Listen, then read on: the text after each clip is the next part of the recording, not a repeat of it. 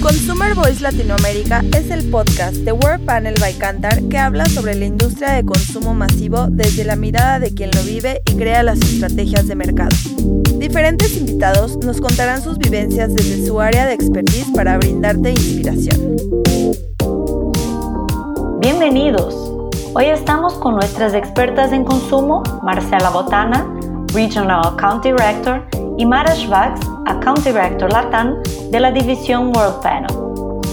En este episodio vamos a hacer un resumen de las principales discusiones de nuestro webinar de lanzamiento del reporte Consumer Insights Latam, que registró el comportamiento de más de 35.000 hogares en el año 2022. El reporte brinda un análisis del comportamiento del shopper bajo el efecto de los escenarios económicos de los países de la región, revelando el movimiento de los canales y canastas de FMCG, así como nuestras previsiones y recomendaciones.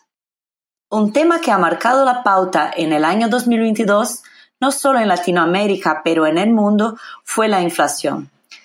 ¿Cómo esto fue sentido en nuestra región? En Latam también fuimos impactados, pero pese que los niveles absolutos más altos de un 14% de inflación para nuestra región fue menos disruptiva para el consumo en comparación con Estados Unidos o Europa. Lo anterior ocurre porque además de los absolutos, el relativo importa. Eh, en Latam la inflación del 2022 fue dos veces más alta versus nuestro promedio histórico, mientras llegó a tres veces más alta en Estados Unidos y cinco veces más alta en Europa. Además de eso, por el segundo año consecutivo y la primera vez que ocurre en más de una década, nuestro PBI creció más que el de estas regiones y con esto fuimos menos impactados también y esto pasa porque fuimos menos impactados por el conflicto de Ucrania y también eh, no tuvimos el impacto de la crisis de energía que pasó a eh, la Unión Europea. También tenemos que considerar acá que, que la base de consumo de estos países desarrollados ya es mucho más alta, mucho más amplia que si comparamos con países de Latinoamérica. En Latinoamérica aún no estamos hablando de una canasta muy, eh, eh, estamos hablando de una canasta muy concentrada en productos más básicos, ¿no? Entonces los consumidores, si los dejan de consumir, realmente impactan la cantidad que ellos están consumiendo. Y por eso son mucho más resistentes a reducir volumen. En otros países que estamos hablando de que tienen eh, categorías ¿no? Que no son, que no son consideradas básicas, las personas pueden usar esto para disminuir su cantidad comprada. Y eso nos impacta directamente y por qué siempre mismo en momentos de presión Latinoamérica es una región que se muestra resiliente. Es porque realmente por el nivel que tenemos de gasto y todo esto necesitamos eh, seguir comprando o la manutención al menos de lo que compramos y eso hace con que sea una, una región bastante estable y su inestabilidad, ¿no? Aunque nosotros veamos incrementos en precio pago de un 20% y precio de las canastas importantes como es lácteos, FMCG, cuando hablamos a nivel total ¿no? de estos, estos, este grupo de categorías de consumo, eh, estamos hablando de una estabilidad en Latam hace muchos años, ¿no? Y hasta con una pequeña recuperación de volumen en el segundo semestre. Algo positivo si nosotros estamos considerando la presión económica que, que existente que tenemos hoy. El tema es que para entender Latinoamérica, y siempre recibimos este tipo de preguntas de nuestros clientes y todo esto, es, bueno, voy a hacer un plan de largo plazo, cómo invertir en Latinoamérica. Y la verdad es que Latinoamérica puede parecer un poco más estable, pero las variaciones entre, la variabilidad entre los países es bastante alta. El alza de precios termina por reducir el poder de compra del shopper. ¿Qué tipo de productos se ven más afectados? Los incrementos de precios pagados en FMCG fueron los más fuertes en las canastas de lácteos y alimentos, quedando casi cerca de 20% más caras para el consumidor versus 2021. Y aún así, alimentos siguió ganando relevancia en valor junto a bebidas, consolidando como las dos canastas que vienen ganando espacio porque el consumidor prioriza esto, ¿no? Eh, eh, desde que empezó hasta la pandemia es algo que sabemos que el consumidor prioriza estos gastos dentro de la casa y son las dos canastas que seguidamente vienen ganando espacio. Lácteos, que también venía ganando espacio, tuvo una inversión de la tendencia, ¿no? Entonces, con estos incrementos fuertes, eh, al final llegó un punto en que los consumidores no pudieron mantener el ritmo de crecimiento, de incremento de precios. Se perdió participación en ocasiones, o sea, menos veces que el consumidor va, elige eh, un, un, producto lácteo y con eso el impacto en la relevancia de gasto también desde el lado de la oferta fue una de las canastas que más incrementó en precio, además de tener estos productos indulgentes también que pueden tener sus, sus consumos reducidos en momentos de crisis como esto. En el otro extremo, nosotros tenemos beauty, ¿no? La canasta de belleza, eh, donde los consumidores más lograron hacer frente al incremento de precio pago. Lo que ellos hicieron, ellos están moviendo los segmentos y volviendo a, crecer acá con marcas o canales más baratos, logrando incrementar el precio pago solo en 8%, o sea, muy por debajo del promedio, hasta por debajo de la inflación de muchos países. Eh, y con eso la canasta, que había perdido un montón en los últimos años, vuelve a recuperarse compradores y estar presente en algunas ocasiones. Con el down trading, se miramos el histórico, pero que permite que recupere un poco la relevancia de los gastos y, la inversión del consumidor con este tipo de, de categoría. Si tratamos de los países que componen la región, hay mucha variación del escenario de consumo. ¿Cómo ellos se comportan? En 2021, nosotros tendríamos a Ecuador, Bolivia, México y Chile con los mejores ambientes de consumo mientras Colombia, Brasil y Argentina vivían una, una situación más delicada. Y después, en 2022, casi todo cambió, ¿no? Con la retomada de las distribuciones gubernamentales de los 120 dólares mensuales, Brasil logró mejorar sus indicadores y cerró el año, por ejemplo, como un país con mejor ambiente de consumo. Por otro lado, tuvimos Chile, Ecuador, Bolivia y Centroamérica más impactados por las crisis económicas eh, y hasta con un agravamiento significativo de su ambiente de consumo, eh, y en especial Chile, que también tuvo la mayor reducción de FMCG en Latam en 2022.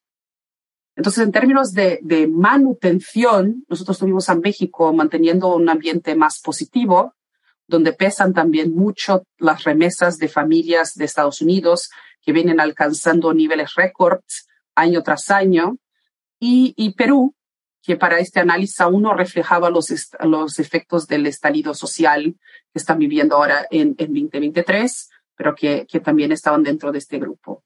Y en el espectro más desafiador, o sea, que tienen todas las presiones y que el momento hace con que eh, eh, estas presiones impacten directamente más fuerte, es Argentina y Colombia, que tienen dos países con alta inflación de FMCG, siguen en un, ambiente desafiador, y son los indicadores peores que tenemos en promedio de Latinoamérica. Todo esto no son novedades, pero nos ayudan a entender cómo se da la, la, concepción y las elecciones de los consumidores a partir de ahí. ¿Y qué hábitos vemos que son comunes entre las diferentes localidades de Latinoamérica?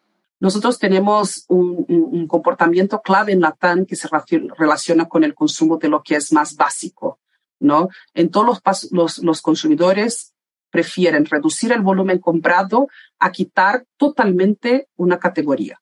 Entonces, es, es el esfuerzo que él hace y por eso Latinoamérica siempre es una región que sigue siendo resiliente con todas las presiones que hay.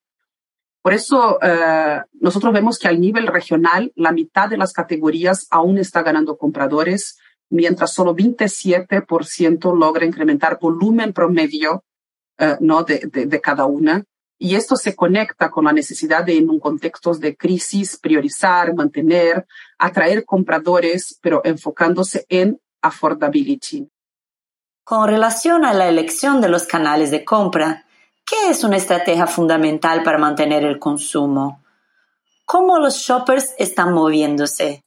Desde que comenzó a acelerarse la inflación en Latinoamérica, hemos tenido un aumento generalizado de las ocasiones de compra, pero con viajes más pequeños cada vez, es decir, menos cantidades cada vez. Y esto lo vemos acá reflejado. En 2022 hicimos en promedio 2,1 millones más de ocasiones de compra por día que en el año anterior y con un volumen un 4% menos cada vez. ¿sí? Entonces fuimos más veces, pero cada vez compramos menos cantidades.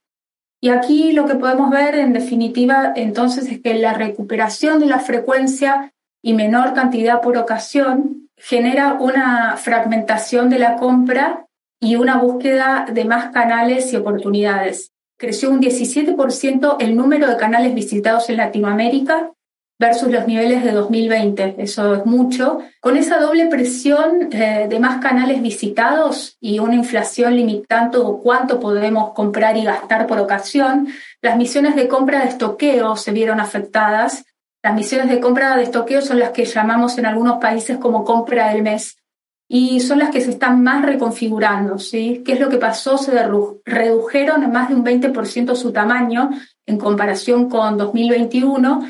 ¿Y esto qué quiere decir? Que pasamos de comprar en estas ocasiones de consumo de 29 unidades a 25. Bajamos 4 unidades en un año el tamaño del estoqueo, ¿sí? Es decir, de estas misiones de abastecimiento, por así decirlo. Y es este tipo de compra la que más impulsa la unicanalidad. ¿Por qué? Porque antes para las misiones estas de estoqueo este, utilizábamos dos canales en promedio y el año pasado utilizamos tres. Entonces son este, eh, ocasiones de compra que se vuelven un poco más frecuentes, pero nuevamente hablamos de más pequeñas acompañando la tendencia general del consumo de Latinoamérica y obviamente acomodándonos al presupuesto limitado de los latinoamericanos que cruza todos los niveles socioeconómicos y los países. Los formatos de value for money, como los mayoristas y los discounters, son los que más se beneficiaron del incremento de las visitas y a donde los shoppers van para abastecerse, ¿sí? hacer estas misiones más grandes y poder ahorrar más dinero en, en estas justamente misiones donde tienen que desembolsar un ticket más alto. Pero también hay otros canales beneficiados eh, del uso que son los más específicos, de, perdón, estas ocasiones que son los más específicos, como son las farmacias, conveniencia, tiendas especializadas y también e-commerce. Las misiones acá son más pequeñas, no son de estoqueo como en las otras, y suman categorías no convencionales. ¿Qué quiere decir esto? Que, por ejemplo, en las farmacias se empieza a ver un crecimiento de categorías de bebidas o, por ejemplo, en los convenience este, se empiezan a ver el crecimiento de artículos más básicos del hogar, como pueden ser aceites o papeles higiénicos. ¿Sí? Entonces, estas reconversiones o cambios están generando este, básicamente esta transformación. Son los formatos más consolidados, como el canal moderno, como los hiper y los supers, y también las tiendas tradicionales, las que ganan menos proporción de ocasiones. Los formatos emergentes, nuevamente, que son value for money y en necesidades específicas, ya pesan casi un 30% del gasto de los hogares latinoamericanos. Y esto lo que está contribuyendo es a un 40% del crecimiento de FMCG y son los que más crecen en share. ¿sí? Esto es este, en, valor, en crecimiento en valor. Los formatos más consolidados, como el canal moderno y el tradicional, si bien siguen creciendo, en lo que vemos es que tienen un crecimiento más lento que los otros canales. Entonces aquí lo que decimos es que por el, el peso y el atractivo que tienen los formatos value for money para los shoppers de la región, es imprescindible contar con una estrategia enfocada para continuar creciendo sus marcas en Latinoamérica, ¿sí? porque es un formato que va a seguir creciendo. ¿Y cómo ha sido el desempeño del canal de e-commerce en 2022? Acá lo que podemos decir y destacar es que solo las plataformas pure como Amazon o Mercado Libre fueron las que lograron sumar ocasiones y básicamente lo hicieron sobre todo por productos de belleza, como Marcela comentó que es uno de los rubros o canastas que viene recuperándose. Las plataformas non-pure, como son las de los retailers, se, se mantuvieron estable y después lo que sí vemos es que todo lo que es WhatsApp y aggregators se contrajo luego del crecimiento este, que tuvieron durante la pandemia. Si particularmente hablamos de WhatsApp, acá lo que tenemos que decir es que muchos de nosotros usábamos WhatsApp en la pandemia para comprar en el tradicional sin tener que ir a esas visitas físicas. Y si bien hoy seguimos por practicidad utilizando WhatsApp para comprar, en realidad lo hacemos con menor frecuencia, lo que termina justamente impactando en las ocasiones. Con todo lo que hemos visto, ¿qué podemos esperar para el consumo en el 2023? Si volvemos un poco a la parte más macroeconómica, desde el punto de vista macroeconómico, tenemos movimientos que pueden impactar a la canasta en dos distintas direcciones. Por un lado, los bancos centrales, como leemos en las noticias últimamente, en casi todos los países están elevando las tasas de interés para contener la inflación. Y como sabemos, en general estas medidas vienen surgiendo efecto, pero se espera que en 2023, como consecuencia de una menor inflación, tengamos también una economía un poco más fría. ¿Sí? Esta, ¿Por qué? Porque esta medida lo que genera es justamente que la gente ahorre más y gaste menos, ¿sí? Entonces lo que se está esperando para 2023 el PBI baje a un poco menos de la mitad de lo que fue el año anterior, ¿sí? Como consecuencia de esto podrían haber impactos en la recuperación de empleo, que es algo que en la región venía creciendo desde que terminó la parte más estricta de la pandemia.